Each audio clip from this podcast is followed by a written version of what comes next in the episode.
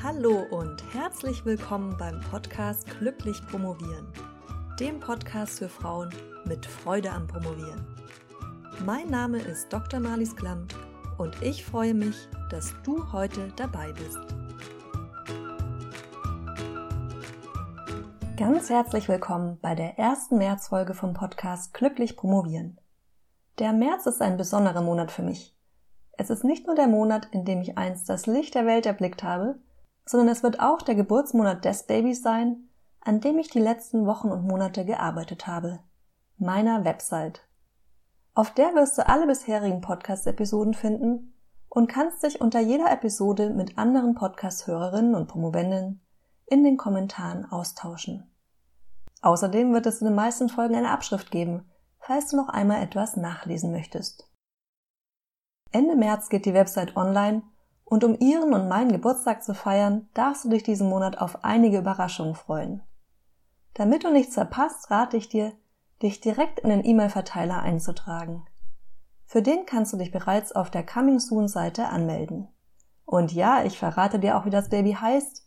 Es trägt den klangvollen Namen www.promotionsheldin.de.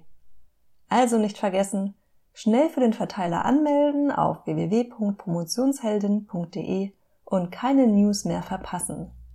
Jetzt aber zum Thema der heutigen Episode. Effizient und schnell mit der Promotion voranzukommen. Das hört sich an wie ein Traum, oder?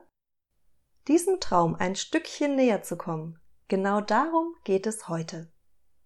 Sich seinen Promotionstag bzw. die Zeit, die man sich zum Promovieren freischaufeln konnte, so einzuteilen, dass man effizient arbeitet, ist gar nicht so leicht. Meist ist die Liste an To-Dos genauso lang wie der Berg an Büchern auf deinem Schreibtisch hoch ist. Und schon schweift man ab von einem zum nächsten oder noch schlimmer, versucht alles gleichzeitig zu machen. In deinen Promotionsalltag etwas Struktur zu bringen. Das ist das Ziel der heutigen Episode. Ich möchte dir die Pomodoro-Technik vorstellen. Das ist eine Technik, deine Zeit zu strukturieren indem du in 25 Minuten Häppchen arbeitest. Vielleicht denkst du jetzt, 25 Minuten? Das ist doch viel zu kurz. Was für eine absurde Idee. Zumindest habe ich das gedacht, als ich zum ersten Mal davon gehört habe. Aber so gut lief es dann auch wieder nicht mit meiner Methode, immer so lange zu arbeiten, bis ich mich müde fühle. Oder mir etwas anderes Wichtiges einfiel, das sofort erledigt werden muss.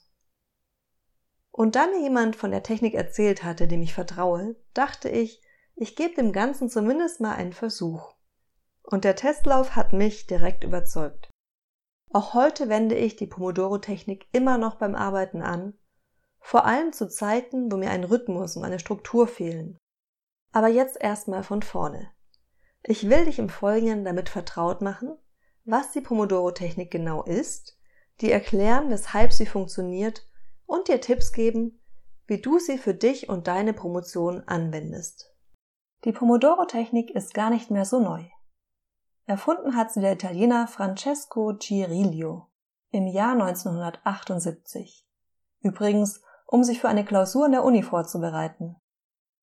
Er hatte ein paar Probleme, sich zu fokussieren und hat festgestellt, dass es mit der Konzentration besser klappt, wenn er sich eine Küchenuhr stellt. Deshalb heißt die Technik übrigens auch Pomodoro. Pomodoro bedeutet im Italienischen Tomate. Sicher hast du auch schon mal so eine Küchenuhr in Tomatenform gesehen. Das war die Namensgeberin der Technik.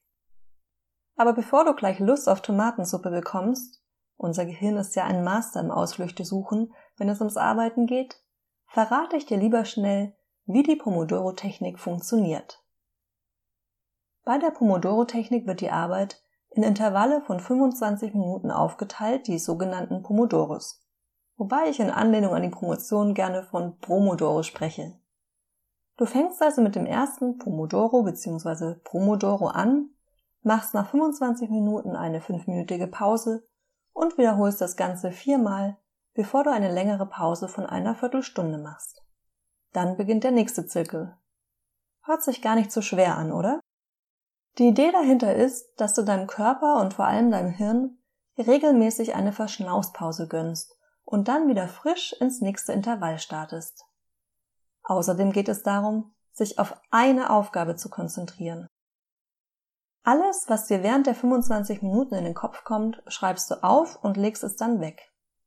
Was mir besonders gut gefällt, ist Cirillos Ansatz, dass du wertschätzend mit dir umgehst und dich nicht dafür verurteilst, dass du andere Gedanken hast, sondern diese wahrnimmst, anerkennst und für später aufbewahrst.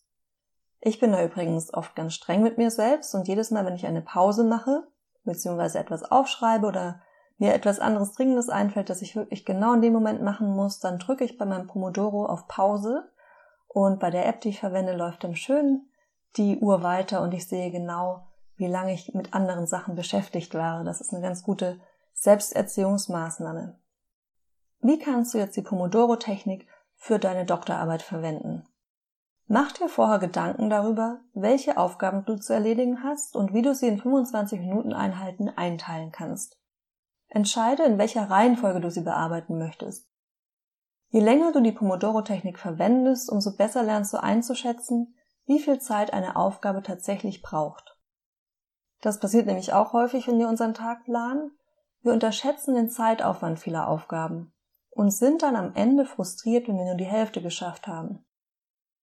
Andererseits kannst du dich auch selbst kontrollieren, um für Aufgaben nicht mehr Zeit zu verwenden, als du vertretbar findest.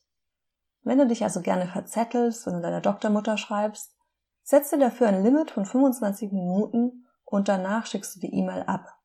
Glaub mir, der Druck führt dazu, dass du bis dahin auch etwas Sinnvolles geschrieben hast. Ich persönlich würde den Tag mit den Pomodoros anfangen, bei denen du die meiste geistige Power brauchst, weil dein Kopf zu Beginn einer Einheit noch frisch ist. Zumindest, wenn du diese nicht an einen vollen Arbeitstag hinten anhängst. Es versteht sich von selbst, dass die Einheiten auch logisch aufeinander aufbauen müssen. Wenn du also einen Text lesen und dann einen Abstract dazu schreiben willst, musst du natürlich erst lesen und dir gegebenenfalls Stichworte machen und dann kannst du erst das Abstract schreiben. Auch ist nicht jede Arbeit dafür geeignet, in ein Pomodoro gepackt zu werden.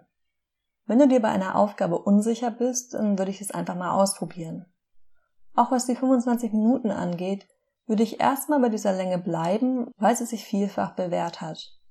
Und wenn du dann nach einigen Tagen oder Wochen merkst, dass das für dich zu kurz oder zu lange ist, kannst du das natürlich anpassen. Soll heißen, du musst dich nicht zu einer fünfminütigen Pause zwingen, wenn du beim Schreiben immer erst nach 20 Minuten richtig in den Flow kommst. Wenn du allerdings merkst, dass du dabei immer die Zeit vergisst und nach zwei Stunden völlig ausgelaugt bist und nichts anderes mehr anpacken kannst, würde ich durchaus einmal darüber nachdenken, es mit den 25 Minuten oder vielleicht 45 Minuten zu probieren. Andererseits gibt es auch Aufgaben, die zu kurz für eine Einheit sind. Da kannst du dann mehrere in einer Einheit zusammenfassen.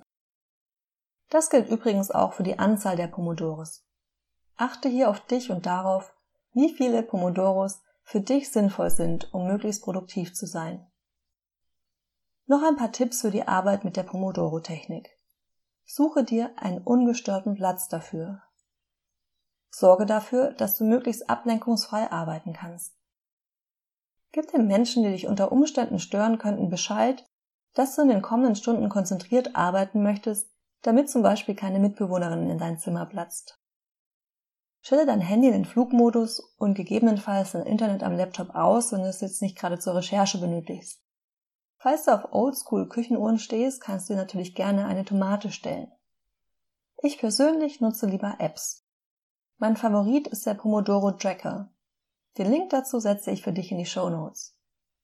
Der Tracker hat den Vorteil, dass du dir je nach Kategorie eine To-Do-Liste schreiben kannst und verschiedene Pomodoros für deinen Tag planen kannst. Wenn du angemeldet bist, wird dein Arbeitsverlauf zudem gespeichert. Am Ende jeder Einheit teilt dir der Timer mit, ob es Zeit für eine kurze oder für eine lange Pause ist. Versuche deine Pause nicht mit dem Schreiben von E-Mails oder dem Checken von WhatsApp oder Facebook zu verbringen, sondern stehe auf, dehne dich kurz oder koch dir einen Tee. Jetzt wünsche ich dir ganz viel Spaß beim Ausprobieren der Pomodoro-Technik. Wenn dir diese Folge gefallen hat, dann lass mir doch ein paar Sterne hier und falls du es noch nicht getan hast, dann hast du jetzt schon die Gelegenheit, dich in den E-Mail-Verteiler einzutragen unter www.promotionsheldin.de. Ich freue mich dort auf dich und verspreche dir, dich immer mit den neuesten Informationen zu versorgen, damit du keinen Blogartikel und keine Podcast-Folge verpasst Und außerdem stellst du so sicher, dass du keine meiner März-Überraschungen verpasst. Also schnell auf www.promotionsheldin.de und wir hören uns nächsten Mittwoch. Bis dahin fokussiertes Arbeiten und viele erfolgreiche Promodorus. Deine Malis.